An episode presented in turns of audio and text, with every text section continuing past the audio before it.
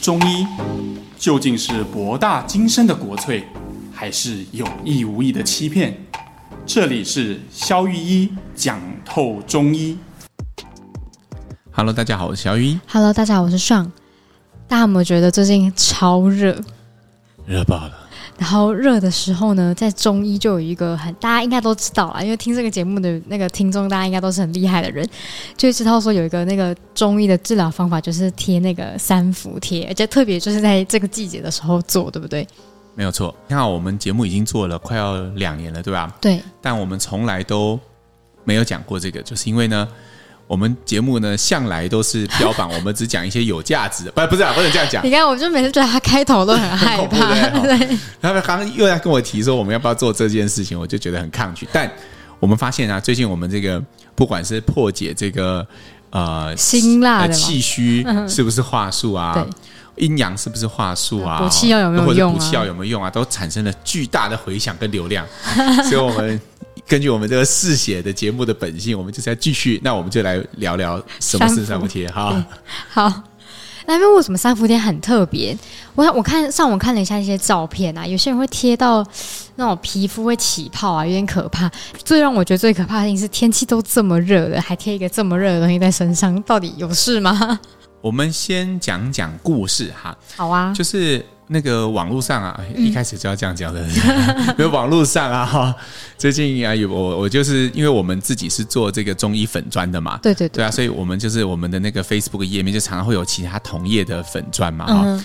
那我没有攻击特定同业的意思，但是我就看到有人自称是三伏贴的教母嘛，哈。哦。然后我就觉得，嗯、呃，有事吗？因为这个东西不是教母发明的哈，这东西是清代张陆在《张氏医统》里面，张陆是。清朝一个有名的医生，嗯，我记得没有错的话，他也是御医哦。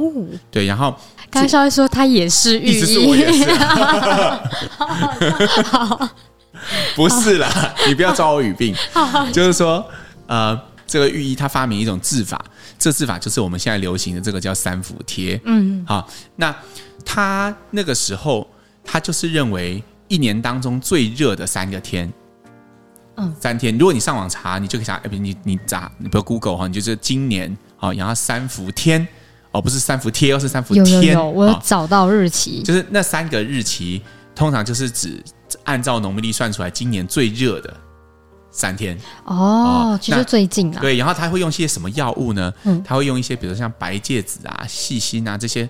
非常就是在中药里面最热的一群药物，嗯哼，好，然后选在最热的三个天啊，贴在你身体上最热的穴道上。以前我们在讲脉的那一集啊，不是有讲过吗？就是人体的背为阳，腹侧为阴嘛。对，所以背上就是阳气比较盛的地方。所以你看，如果你贴三伏贴，医生跟你说贴在肚子上，那显然还有问题，对吧？都贴在后颈，对，跟背上，就是靠近脊椎两侧旁开的这个位置，因为这些就是。人体的脊椎其实是阳气的中心嘛，那个是督脉，嗯、所以往旁边旁开的位置，那些膀胱经的位置都是阳气最盛的位置。嗯，所以你看我们感冒的时候，外感风寒的时候，哎，你的阳气受阻，一开始就是肩颈会先紧起来。对对对，哎，那个原因就是因为那个就是阳气在走的通道。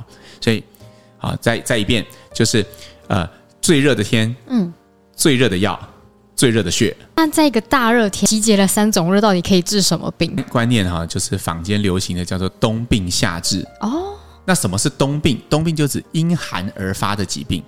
因寒而发的，大家可以想想什么东西在冬天特别厉害？鼻子过敏啊，气喘，气喘啊，对不对？嗯、天冷的时候，晚上的时候就特别会发作，白天阳气盛，动一动会比较好的啊，对对吗？那因为这个概念也很多延伸到。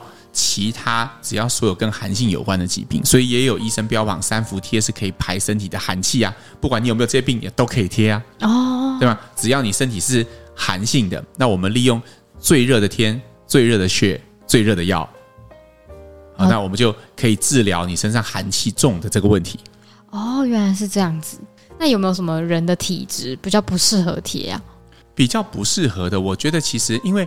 本身哈，我们看这个形成的机转哈，嗯，我们讲一下它，比如说敷贴的时间好了，好啊，比如说你贴了之后，可能需要一般现在都会交代一到两个小时，嗯，但其实张璐那个时候在《张氏医通》上面写的，我记得没有错，他是写说要贴到起泡为止，那不就受伤了？有时候人听到这边啊，贴了会起泡 啊，对，好，因为这些最热的药其实对皮肤是有刺激性的。嗯，你贴了，以前我一贴完我都跟患者讲说，哎，你不要在大热天，因为都是大热天嘛，对对对，对 吧？你不要在外面走，你要在冷气房里面，嗯，不然你会贴不住。你想看，你如果又流汗，然后那个药又是很热的东西，嗯，哦，你马上就会觉得奇痒难耐，然后就贴不住了嘛。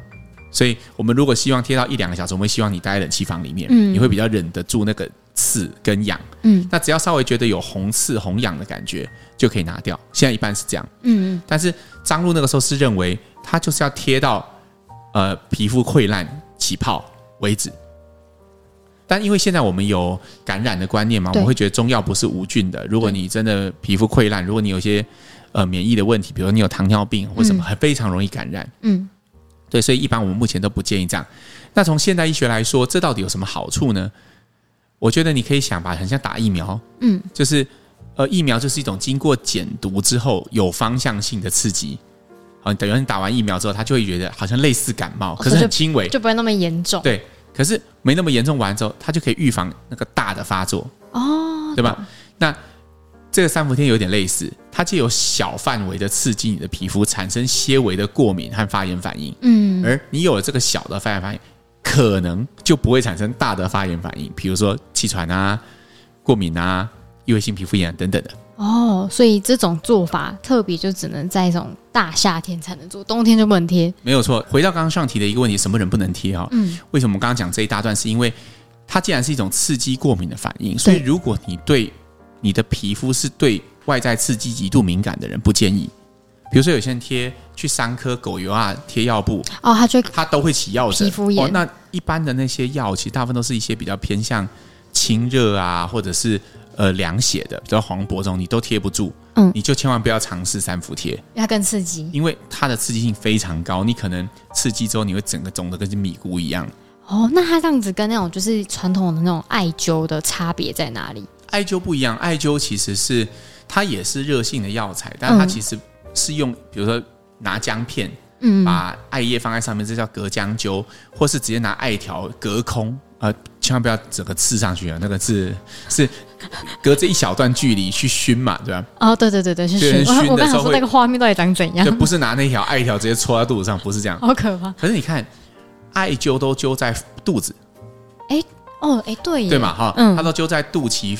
上下，比如气海啊、关元啊这些身上阴寒气比较重的位置，它的目的是温内脏跟呃腹侧这些阴寒比较重的地方，所以常用来治疗，比如像不孕症啊，什么这些属于阴凝聚的问题。比如说有些人是因为子宫太冷，所以不容易怀孕，这时候艾叶艾灸就是一个很很重要的治疗。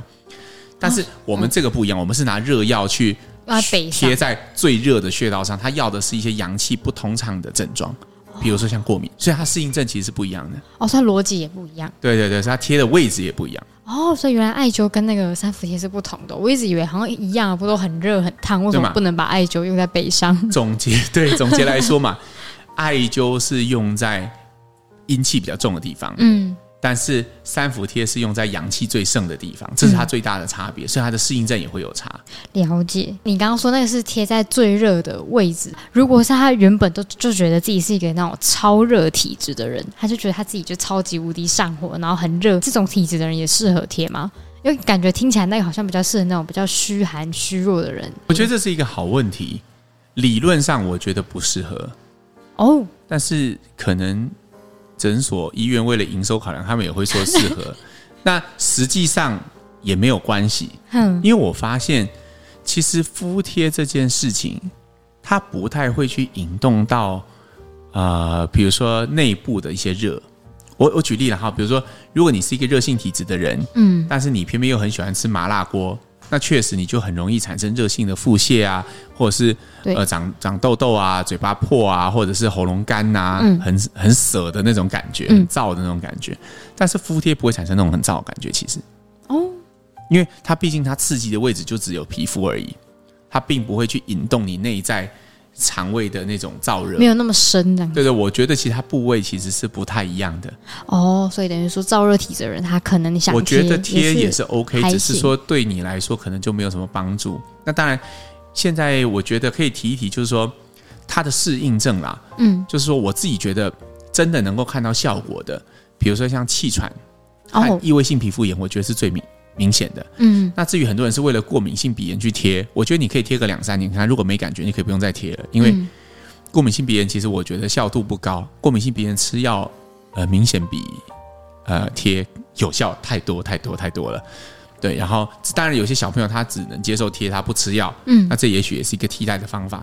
那至于其他过度延伸的那些冬病夏治，比如说身体排寒啊、什么排湿啊、排什么，我觉得那个就太多了，那真的没有需要的。哦、好，所以今天就来跟大家呃踢爆没有啦，就是厘清一下那个三伏贴的用法啦。因为今天真的也是蛮多听众在问说啊，那夏天应该怎么贴？然后我想说，哎，我们因为我们诊所没有在做这件事情，就直接来问肖医师比较快。对，那我觉得还有一点可以提，就是穴位哦。对，穴位，比如说我们其实我觉得只要阳气盛的穴位都可以啦。但是，所以它通常都贴在哪几个点啊？就是通常就是后颈到上背部的穴位。但是我自己觉得，哦、呃，实际上是什么穴没有那么重要啦。反正就那个位置大概对，因为其实怎么贴。效果我觉得都差不多，但是你贴在肚子上，就我刚刚讲过嘛，就显然是有有问题。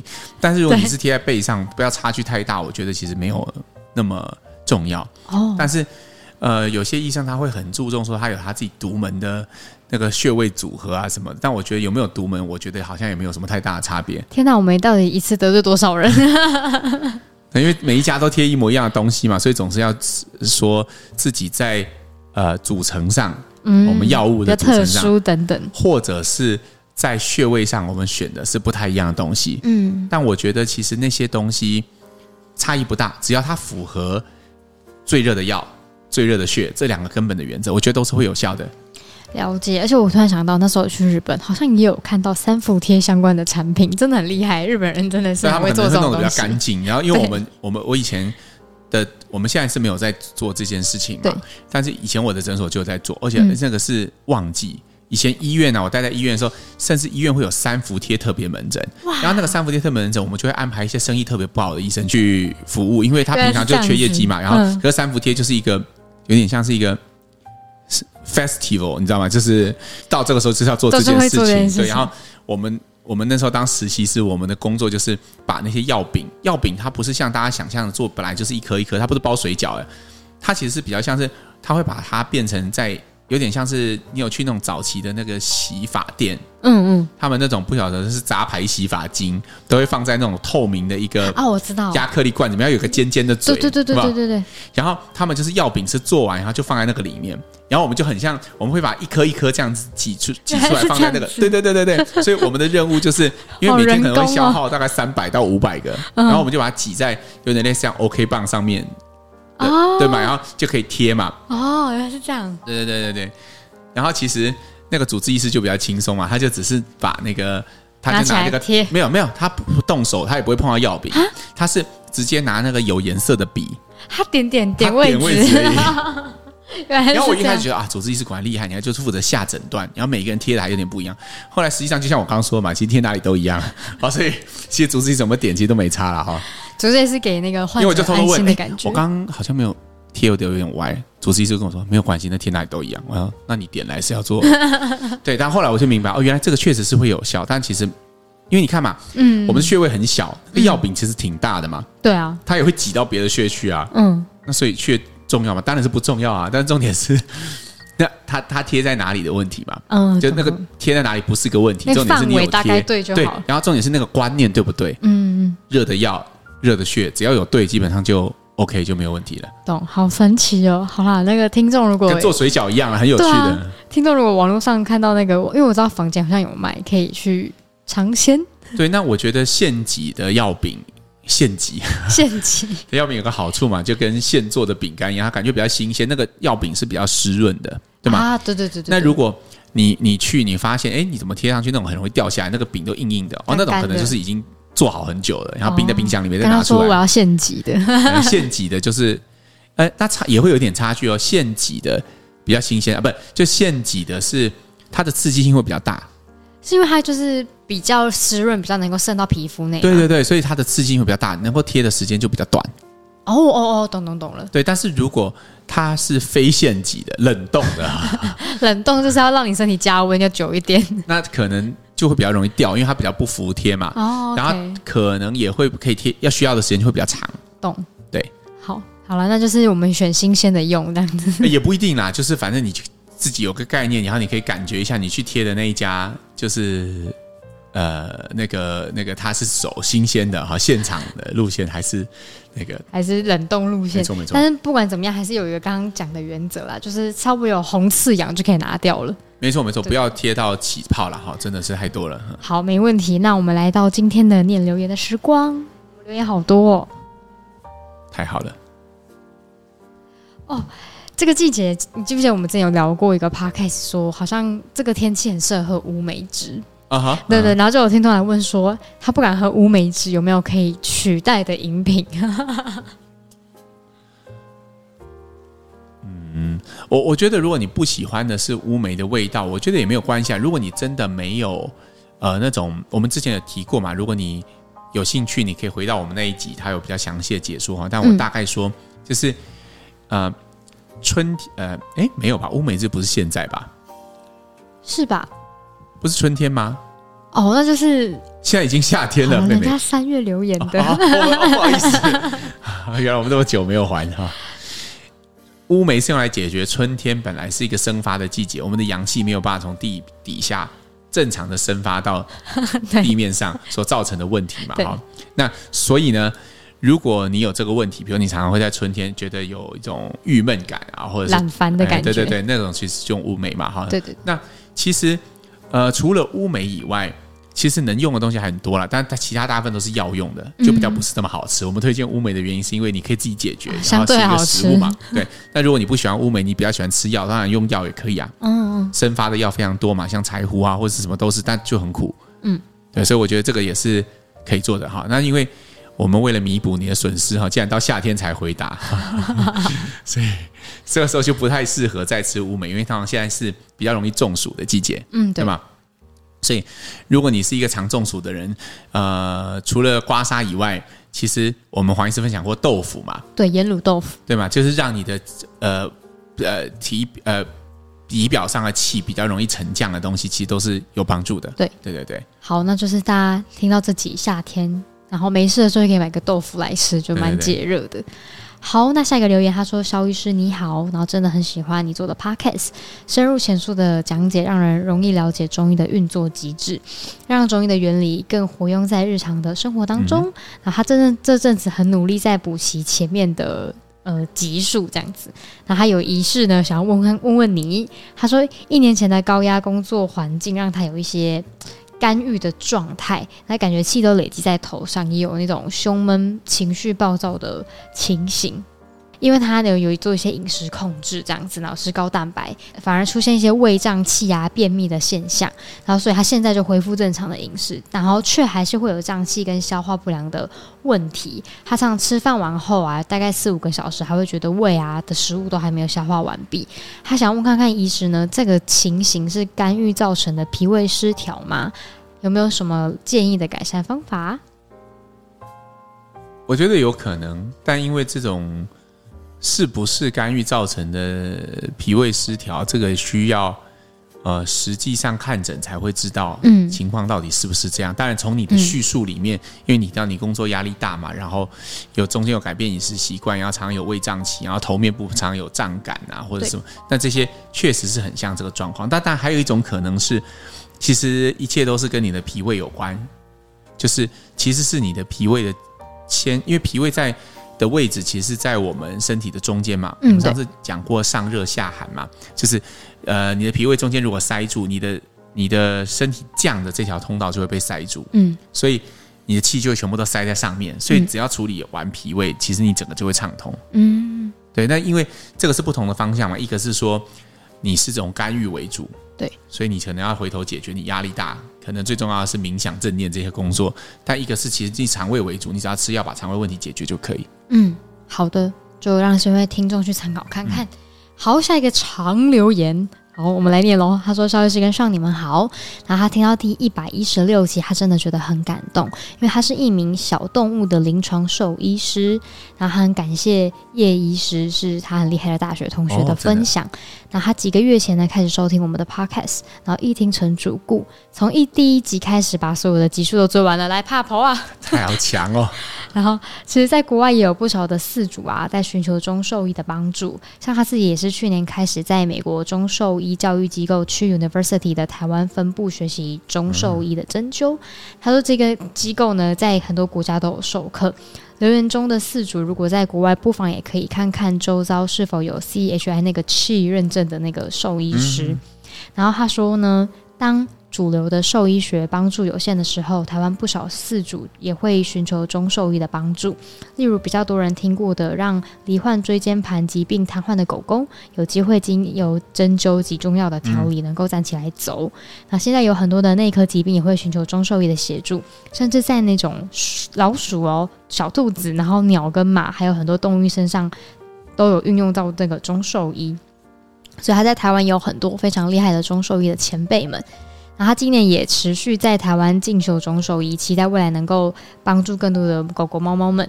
那他也很喜欢肖医师说的观点，自认为自己现在在中医还在打地基的阶段，还有很多要学习的部分。那未来呢，等到知识量更完备的话，也希望能够到就是肖医师的工作坊做学习。那他说留言有点长，但很感谢萧医师跟双做这个 podcast，在繁忙的兽医临床工作后，有能够轻松的聆聆听到这些节目，然后了解更多中医的知识，是觉得很棒的事情。嗯，我们很感谢这个听众的留言，然后也是一位中兽医师嘛，听起来好，是兽医师对吧？对，没错。就是我觉得其实，呃，我自己我上次有分享过叶医师的故事嘛，就是他本来来工作坊，然后我觉得哎，好像。我们应该帮不到他什么吧？我已经做好退费的准备。但他就说服我说，他这个对他来说很重要嘛。哈、嗯，那我也没有想过说自己的工作坊可以呃给兽医师一些支持，嗯，然后也让他把他呃中医的一些观念带回。呃，所以说我记得我上次有分享过嘛，狗狗的有汗无汗啊，股动脉分左右，就这些对我来讲也是全新的一些刺激，然后知道自己呃。呃，做的事情可以影响到更大的范围，我觉得是一件很激励人心的事情。没错，然后他刚刚有补充一个留言说，他有提到那个椎间盘疾患的问题啊，不是说主流医学不好，是说因为有些事主可能就是呃动物有一些很多评估啦，可能他金钱上的评估，他可能不适狗狗太老不适合开刀，uh huh. 所以就可以蛮适合寻求中兽医的协助这样子。嗯、好，那我们本周的。最后一则留言，他说：“肖律师你好，他很喜欢在运动的时候听你的 podcast。那他妈妈呢？不知道为什么咳了好几年。呃，最近去看的身心科，发现有那种轻微的恐慌症，然后吃了药，发现就不咳了。那妈妈自己也觉得很神奇，想要问是什么原因。另外呢，妈妈的那个小腿的胫骨那条。”筋吗？就很常抽筋，所以抽筋的时间呢，持续了一段之后呢，就他看起来很痛苦，因为他觉得不是一般的抽筋。而他的妈妈是服务业，如果是电解质缺少的话，请问萧医师有没有推荐的方法可以快速补充电解质，或是有什么药物可以处理吗？呃，两个问题嘛，哈，第一个问题是关于呃恐慌症为什么会咳嗽，其实，哎、如果是身心问题造成的症状，其实通常都很多元呐、啊。